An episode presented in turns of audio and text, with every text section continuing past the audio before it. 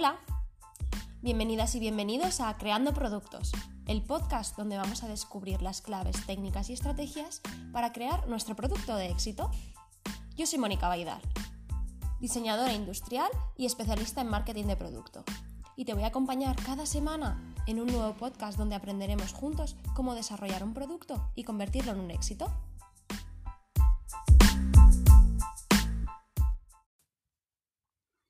Esta semana vengo a contaros algo que me ha sucedido. Y es que, si os soy sincera, tenía preparado otro, otro tema para hablar esta semana, pero no he podido dejar pasar la oportunidad. Y es que em, en casa hemos descubierto que Netflix ha cambiado su plataforma, ha cambiado su interfaz. No para todos los perfiles, ha cambiado solo algunos. Y eso me ha hecho pensar, me ha hecho ver cómo las grandes marcas analizan y detectan cuáles son los problemas que tienen sus clientes y hacen cambios. Esto simplemente es algo habitual, incluso llegan a lanzar eh, dos interfaces con dos propuestas distintas y ven cómo interactúan unos clientes y otros. Y es que no es algo nuevo que Netflix, pues eh, entre la gente que lo utiliza ha salido pues un poco la broma en el que se dice que a veces tardas más en elegir una película o una serie que en verla. Y es que tienen tanta oferta, tantas cantidades de, películas, de series, de documentales, de todo tipo de productos que a veces es complicado elegir cuál va a ser el próximo que vas a ver. Esa es también su ventaja competitiva, y es que ellos pueden mostrarse en el mercado como la plataforma que más oferta tiene. Pero luego, una vez has conseguido captar a ese cliente, el problema es que penaliza la experiencia de usuario, y es que pierdes mucho tiempo viendo toda su oferta y decidiendo qué es lo próximo que vas a consumir. Es por ello que en esta actualización de la interfaz, Netflix ha hecho como que cuando tú estás viendo todas las opciones, la opción que tienes seleccionada se hace más grande, de manera que ocupa la mayor parte de la pantalla y ves menos opciones alrededor. Esto pasa también cuando, cuando íbamos al cine, ¿no? Cuando vas al cine, si tienes 10 películas, pues acabas eligiendo una de ellas, pero es mucho más sencillo elegir una de esas 10 que elegir una de 30 opciones que tienes en la pantalla en ese mismo momento. Es mucho más fácil perderse entre esas opciones. Y si además vas pasando al lado y esas 30 se multiplican y acaban siendo 60, 90, un millón de, opciones, pues eh, hace mucho más complicado esa elección y la experiencia de usuario eh, no es tan buena. Sientes que estás como perdiendo el tiempo simplemente buscando en un baúl sin fondo y no terminas de encontrar aquello que buscas, aquello que te va a hacer disfrutar esa tarde. Y me diréis, pero Mónica, ¿todo esto qué tiene que ver con el desarrollo de un producto? Pues la verdad es que mucho, porque cuando sacamos un producto al mercado, eh, no es un producto solo, no es una cosa puntual en el mercado. Nosotros solemos, como empresa, como emprendedores, como marca, solemos lanzar una colección de productos, un catálogo de productos que, según nuestra forma de verlo, cubriría unas necesidades. Por ejemplo, si vamos al lineal de cualquier supermercado, vamos allí y vemos que hay una gran cantidad de champús, de gel, de cualquier tipo de producto. Y cada uno tiene una función específica y todos en conjunto son la oferta y el catálogo de la marca que cubre todas las necesidades y todos los tipos de piel, de cabello, de lo que sea que hay en el mercado, para que cuando tú vayas al supermercado puedas saber cuál es el que mejor te va para ti. Pero entonces, ¿qué debemos tener en cuenta a la hora de diseñar nuestro catálogo de productos? Eh, aquí lo primero que tenemos que tener en cuenta es si como Netflix nuestra estrategia es la, que, la de tener la mayor oferta de productos. Si tú dices, no, es que yo te ofrezco este servicio porque es el que más cantidad de productos tiene. Vale, perfecto. Entonces aquí sí que tendríamos que tener esa estrategia. Pero si no, lo que hay que tener en cuenta es que nuestro catálogo debe ser optimizado. No por tener más productos va a ser mejor. Debemos ofrecer una oferta clara, productos que tengan un objetivo bien definido y además que se puedan distinguir fácilmente entre ellos. Y es que si yo voy al lineal, como decía antes, y quiero un champú, ¿vale? Pero no tengo muy claro para qué es uno, si uno es reparador, si el otro es eh, nutritivo, si el otro es lo que sea y no sé ni lo que necesito yo, ni y al final las cualidades de los productos no están muy bien definidas, ni sé diferenciar qué me aporta uno y qué me aporta el otro, me voy a sentir frustrado, voy a sentir que, que, no entiendo los productos y que ninguno es para mí. No me voy a sentir identificada ni con la marca, ni con el producto, ni voy a sentir que cubren mi necesidad. Esto también nos ha ocurrido muchas veces en un restaurante. Cuando llegamos y nos dan una carta en la que hay hojas y hojas, que si entrantes, que si eh, fríos, calientes, carne, pescado, arroz, al final tienes tal cacao que ni te apetece nada. Que dices, ¿y por dónde empiezo? Si no sé ni, ni, ni... Cuando llego al final de la carta, no sé ni por dónde he empezado.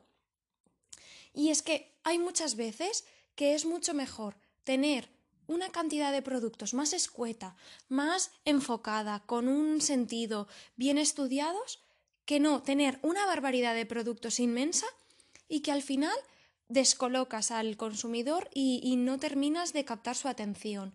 Es como en la publicidad, hay que tener un mensaje claro, un objetivo claro y así vas a ir todo mucho más centrado y va a ser mucho más sencillo. Está claro que tampoco debemos irnos al otro extremo.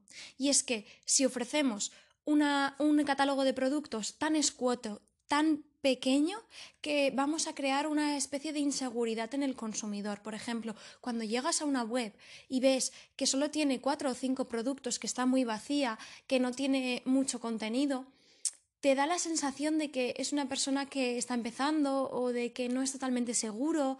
Entonces, Tampoco es llegar a ese extremo. Al final tenemos que diseñar el catálogo teniendo una visión global, como un todo, ¿vale? Debemos de diseñar el, el, catálogo en conjunto, no cada producto por separado, sino ver cuál es el objetivo de nuestra marca, qué necesidad vamos a cubrir, qué función queremos que tenga cada producto y así sacar todos los productos como un todo. Sí que es verdad que no es necesario diseñar o, a realizar el lanzamiento de toda la, la línea al completo, porque se entiende que esto es un proceso, que el desarrollo de los productos tiene un proceso bastante largo. Entonces, puede ser que no salgan todos a la vez, sino que empieces por el primero y se vaya ampliando la gama. Pero yo lo que sí que te recomiendo es que cuando hagamos el diseño del catálogo sea un diseño con una visión global, en la que tengamos toda la imagen de todos los productos que queremos lanzar cada uno con el objetivo y la función que va a cumplir cada producto, para así que todos tengan sentido y que no lleguemos con esa confusión al consumidor en el que no sabe qué producto es el mejor para él ni cuál es el que le va a ayudar a cubrir esa necesidad. Te estarás preguntando cuál es la cantidad óptima de productos que debe tener un catálogo. Eso es complicado de definir así a grandes rasgos y es que dependiendo del producto que sea, de las características del mercado, de la competencia, deberá tener una cantidad u otra.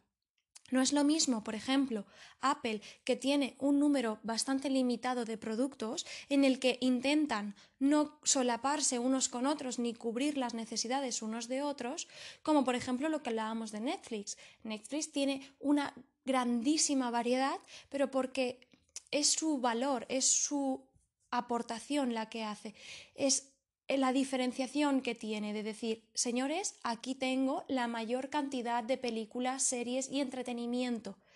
Veniros a mi plataforma porque yo os ofrezco el mayor catálogo que hay. Vale, pero entonces, ¿cómo sabemos cuál es la cantidad óptima y cómo debemos definirlo? Para mí, un catálogo bien definido tiene que tener tres grandes rasgos claros. Y es que debe tener un equilibrio. No debemos de tener una cantidad de productos como para confundir al, al, consumidor y tienen que ser fácilmente diferenciables, como decía antes, ni tampoco que queden necesidades o nichos por cubrir. La siguiente cualidad del catálogo es sencillez.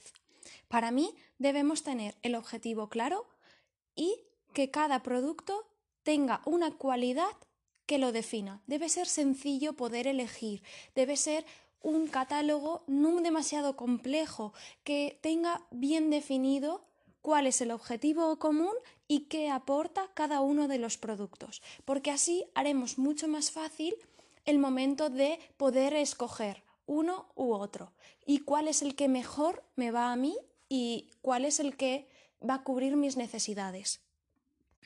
Y por último, para mí debe tener un objetivo común y es que no vale de nada sacar muchos productos si cada uno tiene un objetivo y es como en una empresa.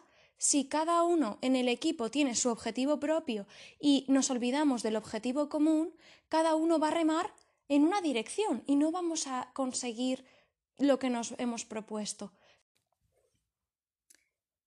Finalmente, creo que un catálogo bien definido, una oferta clara, sencilla, equilibrada, con un objetivo, nos ayuda a que una vez hemos conseguido atraer al cliente a nuestra marca y a descubrir lo que le podemos ofrecer, que se quede con nosotros, que tenga una buena experiencia.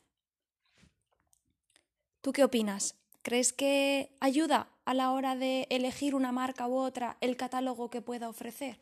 Que sea completo pero a la vez sencillo. Y por otro lado, ¿te ha llegado a ti también esa actualización de Netflix? ¿Qué opinas? ¿Crees que es mejor la experiencia de usuario o no notas prácticamente diferencia?